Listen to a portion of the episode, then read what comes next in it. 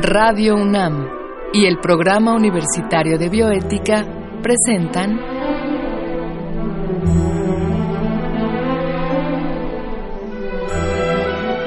El Árbol de las Ideas. Arte, ciencia y filosofía para la vida. Con Paulina Rivero Weber.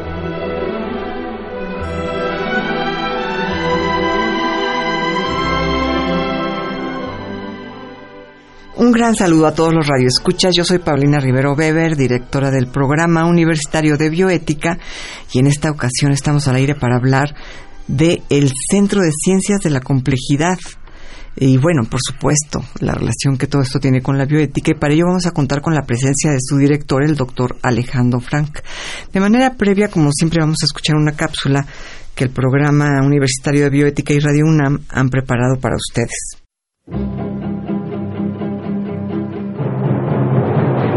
Hasta hace poco más de 500 años, los seres humanos creíamos vivir en un universo relativamente ordenado y predecible.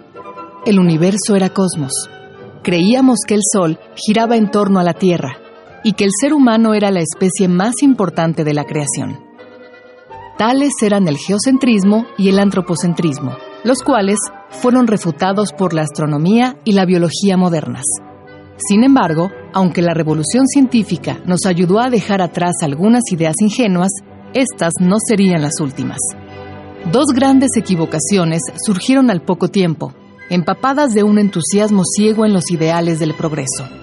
Una de ellas fue el racionalismo, que sostenía que el uso de la razón nos llevaría a comprender todos los misterios de la naturaleza. La segunda fue el mecanicismo, conforme al cual el universo era similar a un gran mecanismo de relojería, regular y predecible. Racionalismo y mecanicismo nos hicieron creer que la utopía moderna estaba cerca. Transformaríamos la naturaleza a nuestra voluntad y nuestra sociedad adoptaría por completo los valores de libertad, igualdad y fraternidad. ¿Qué pasó? En el siglo XX, la realidad demostró ser mucho más compleja de lo que habíamos pensado y la ciencia tuvo que enfrentarse a sus propios límites. Se descubrió, por ejemplo, que fenómenos como el clima o el sistema financiero eran impredecibles y caóticos. Además, muchos otros, como la mente, no podían ser comprendidos estudiando sus componentes aislados. Todo esto puso en crisis el paradigma cartesiano, que se caracteriza por su reduccionismo, el cual se refiere a la creencia de que basta con estudiar cada una de las partes de un fenómeno para entenderlo. El enfoque reduccionista fue crucial para que el conocimiento se especializara en ramas como la física de partículas o la biología molecular. Podría decirse que ha sido un paso necesario en nuestra comprensión del universo, pero no ha sido suficiente. Ahora en un esfuerzo por obtener una mayor perspectiva sin dejar de lado lo pequeño, ha comenzado a desarrollarse el paradigma de la complejidad. El paradigma de la complejidad se centra en el estudio de sistemas complejos. Estos son aquello en los que interviene una gran cantidad de variables y donde las interacciones entre las distintas partes son de enorme importancia. Los sistemas complejos tienen propiedades emergentes. Esto significa que no pueden ser explicados a partir del estudio de las propiedades de los componentes. El cerebro es un ejemplo de sistema complejo en el que se da el fenómeno emergente de la conciencia, ya que para entender a esta última no basta con estudiar cada neurona. Otro ejemplo son las termitas, capaces de construir enormes termiteros gracias a la inteligencia colectiva de la colonia. El reduccionismo, por su parte, creía poder entender un fenómeno estudiando cada uno de sus componentes. Para las ciencias de la complejidad, el todo es mayor que la suma de sus partes. El enfoque de la complejidad parte del reconocimiento de que vivimos en un mundo caótico, impredecible e interconectado. Esto nos abre la posibilidad de resolver problemas como el cambio climático, la devastación de los ecosistemas, las crisis financieras, las epidemias y el caos urbano.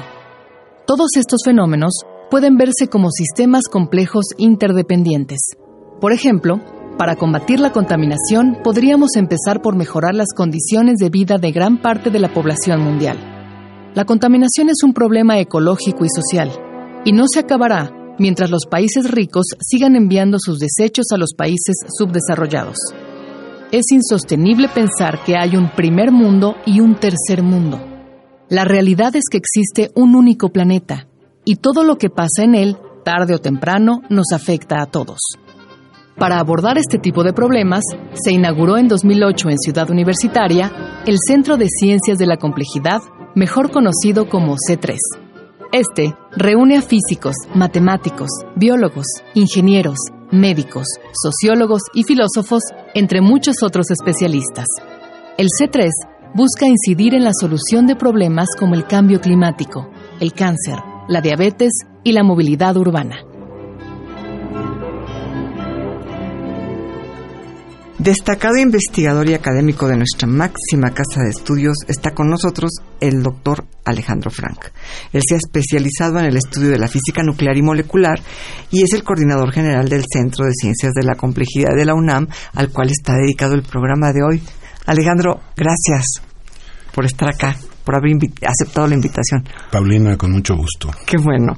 Oye, pues platícanos, porque desde yo recuerdo desde que se comenzó a construir el Centro de Ciencias de la Complejidad, la gente decía de broma, qué complejo, ¿no? Este, está esta idea de que la complejidad en el sentido de lo complejo, y me parece que no va por ahí. A ver, cuéntanos, ¿de qué trata esto del Centro de Ciencias de la Complejidad? Sí, es una pregunta que todo mundo se hace. eh, resulta que complejo no viene de complicado. Claro. Viene de el complejo de elementos claro. que componen un todo. Claro. Eh, por lo tanto, lo que quiere decir el nombre en realidad es el estudio multifactorial, multidimensional, multidisciplinario de los sistemas, de los sistemas eh, biológicos, eh, geológicos, eh, etcétera, humanos. Ok, entonces ustedes estudiarían cualquier tipo de fenómeno desde el punto de vista de su totalidad, digamos, de la totalidad de los elementos que lo componen. En ese, en ese sentido, el complejo que es ese fenómeno, no por complicado, sino por lo que tú nos explicas, ¿no? Yo hablaba en alguna ocasión del el camino que hemos seguido desde lo elemental hasta lo complejo. Y lo elemental tampoco quiere decir fácil.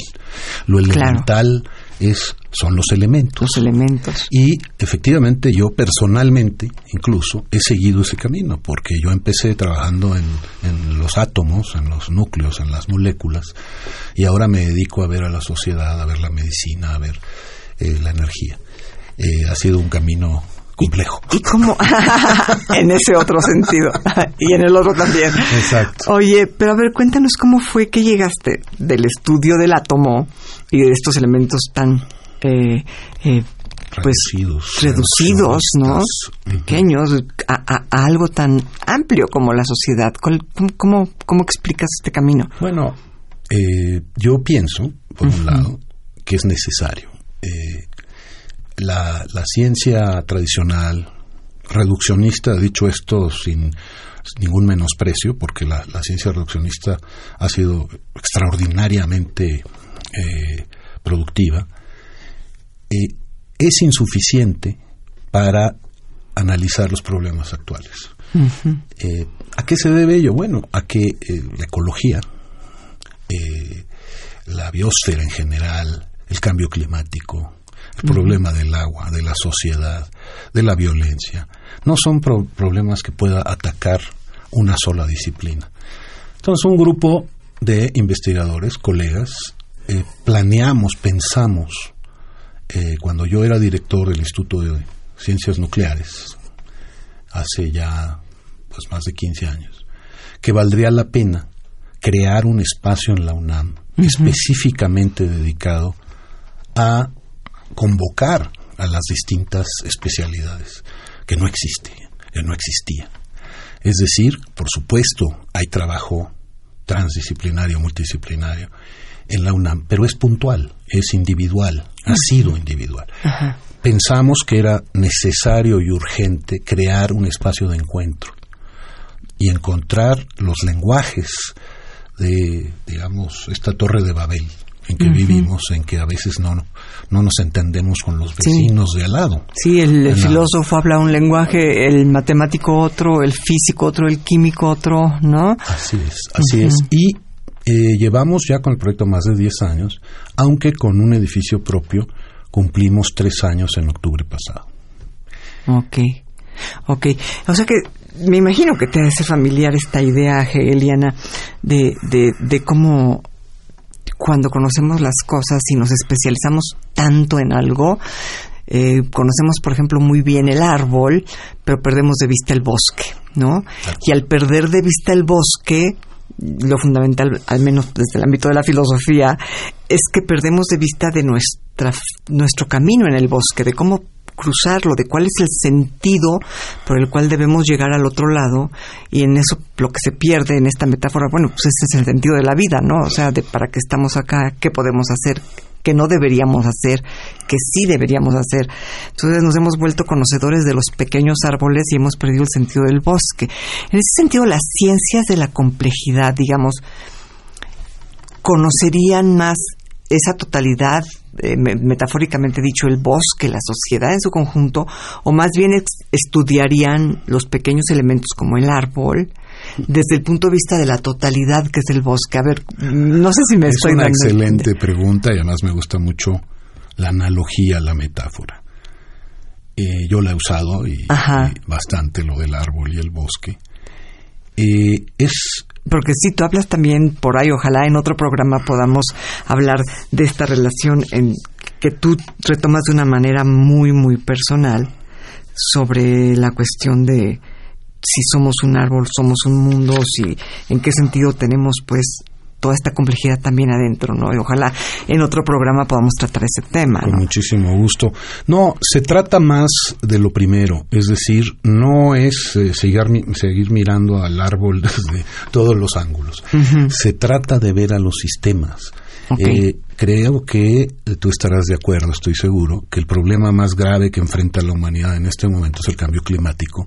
Claro. Eh, que puede, está transformando, estamos ya en el cambio climático. Sí, si no es algo que vaya a venir. No, estamos en ya él, estamos viendo grandes transiciones, el deshielo. Eh, los incendios, los incendios, los huracanes gigantes, las inundaciones. es impresionante porque no nada más en el Distrito Federal, ahora todo Morelos se ve gris. Sí, es humo.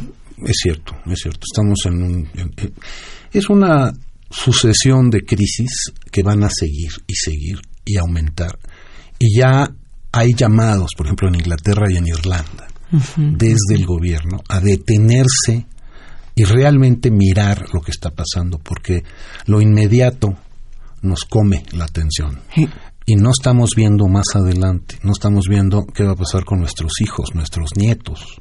nuestro planeta. Yo ya soy un hombre mayor, no me preocupa por mi propia vida, me preocupa por mis descendientes y por los de todos los demás. Claro. En realidad, me parece que eh, es vital, vital, eh, enfrentarnos ya a estos cambios. Estos cambios no son solo cambios en la digamos, en la temperatura, en la composición de gases, por un problema geofísico, es un problema de la biosfera, es un problema médico gigantesco. Están cambiando, se está cambiando la distribución de los patógenos en el mundo.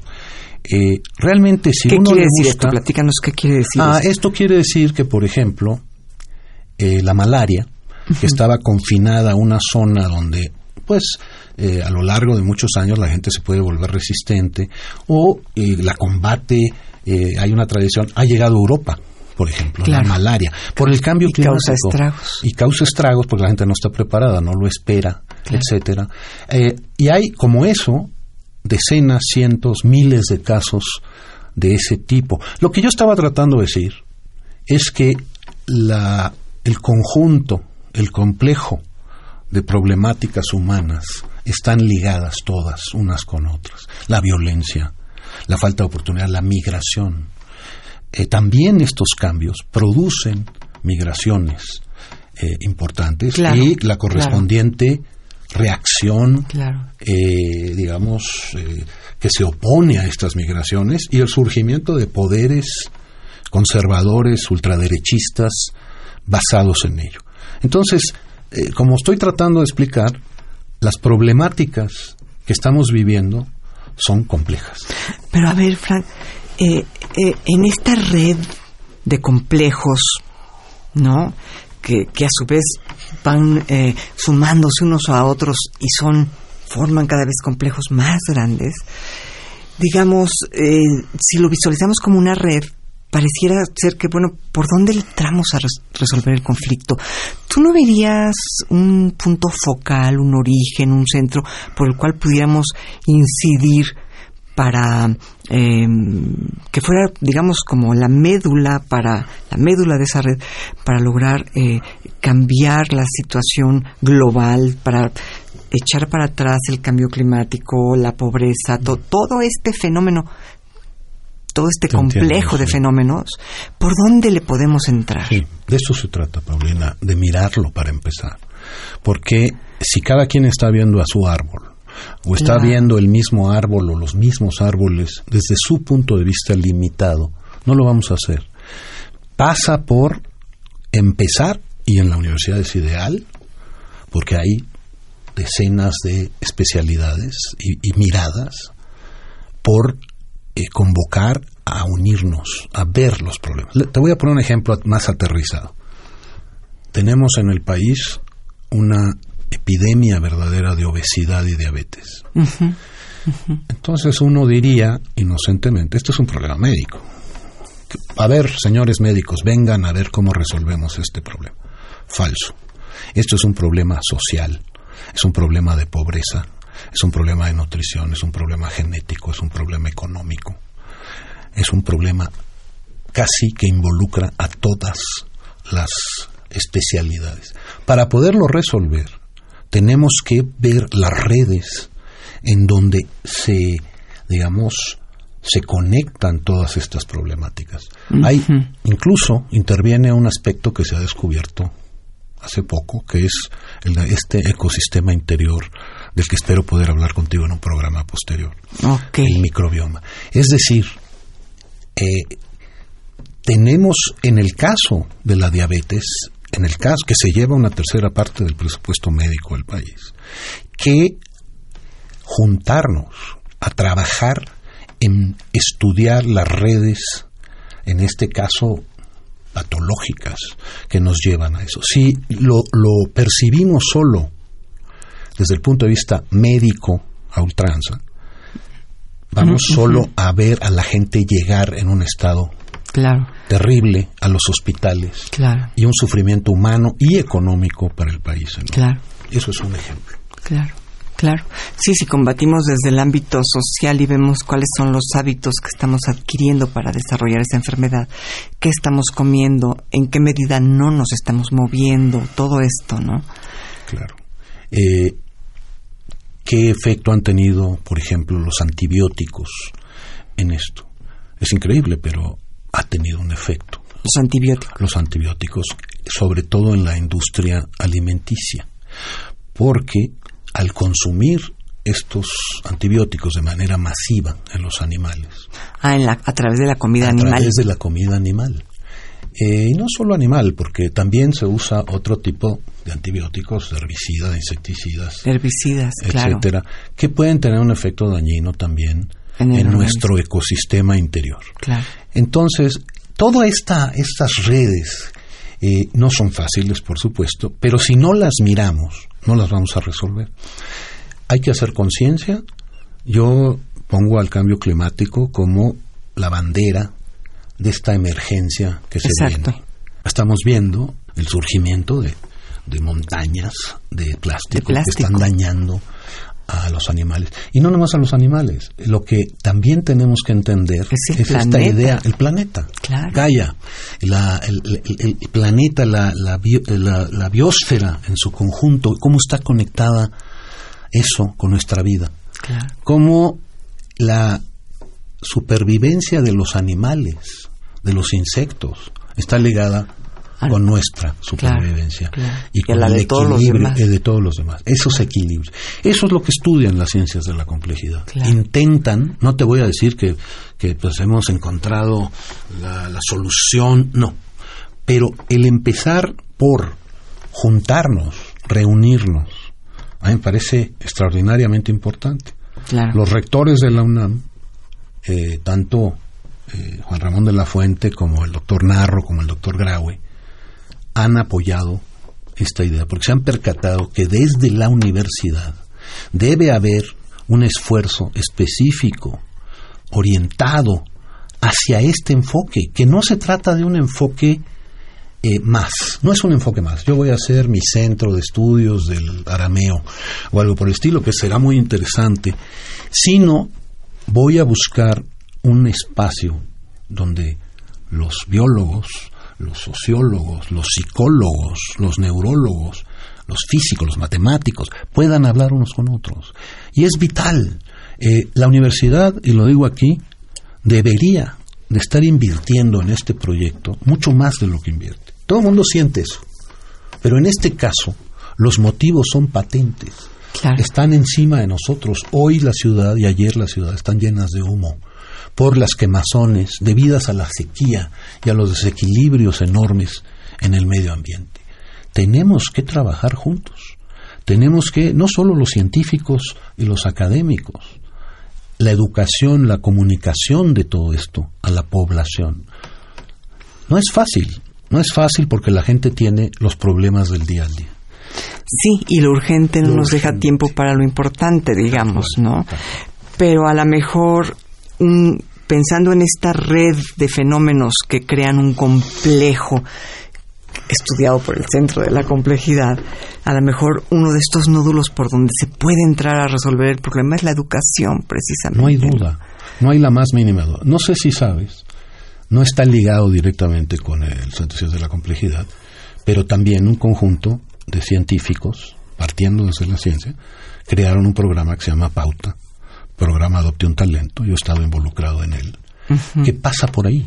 Pasa no para que los niños se sepan la tabla de multiplicar, se trata de que los niños entiendan a- cómo pensar, cómo eh, convertirse en, gente más racional y que pueda además contribuir a la solución de estos problemas. Mientras Claro. no estés consciente de lo que está sucediendo, no lo vas a lograr. Entonces el trabajo con la niñez, la educación, eh, de una manera no necesariamente oficial, sino empujando los temas científicos, los temas ecológicos. ¿Qué, qué nos puede importar más la supervivencia de la Tierra? De, la Tierra va a sobrevivir de la humanidad. Sí. Sí, no, lo, lo, lo peor del caso es que eh, la pérdida de la, biodiversidad es tal que incluso la hay un escenario peor, que es que sobrevive el ser humano en una soledad radical y en un estado depauperado del planeta, ¿no? En el cual ya la vida no exista materialmente más que la propia, ¿no? Esto es, hemos aniquilado al un porcentaje de especies inaudito, ¿no? Es, Así es, pero además, Paulina, yo no creo tanto en ese escenario, porque dependemos de manera extraordinariamente importante de las abejas. claro. Eh, eh, sin eso eh, eh, no hay polinización, no hay agricultura, no hay suficiente comida, etcétera. Y, y bueno, menciona las abejas, pero las ligas extraordinarias entre los árboles, el oxígeno, la temperatura de la tierra, ¿me explico? Sin nuestros bosques, sí, no hay nada. el cambio climático no es independiente. Todo esto es una bola de nieve. Estamos, eh, digamos, generando gases de invernadero a una velocidad impresionante, el CO2 sobre todo, el dióxido de carbono, pero también el metano que se está liberando de los, de los, del permafrost, es decir, de los lagos congelados. Y es una bola de nieve, es una bola de nieve.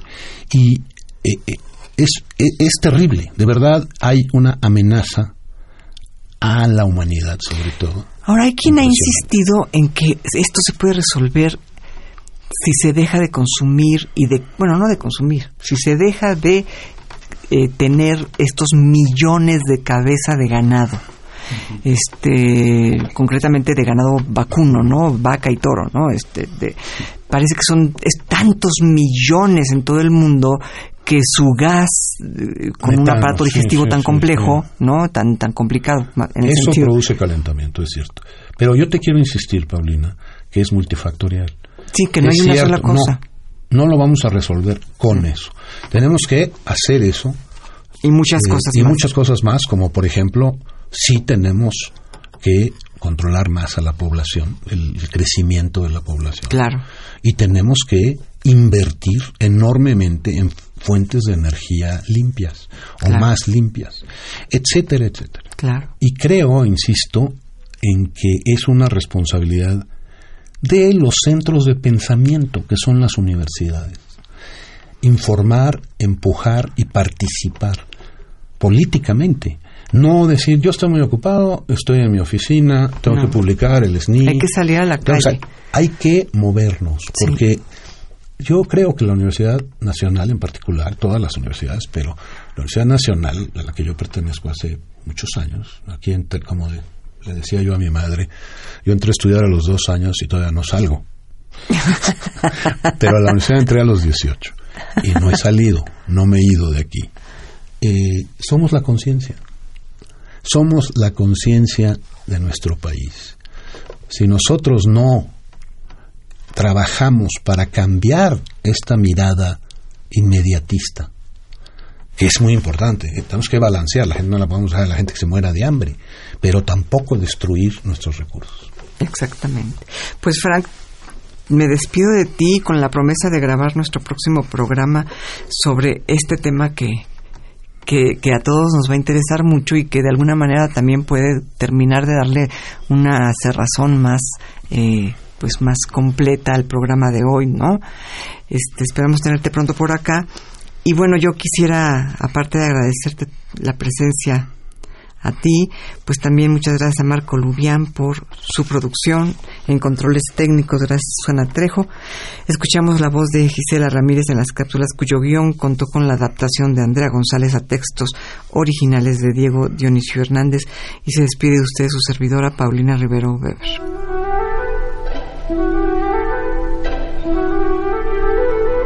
Radio UNAM y el Programa Universitario de Bioética presentaron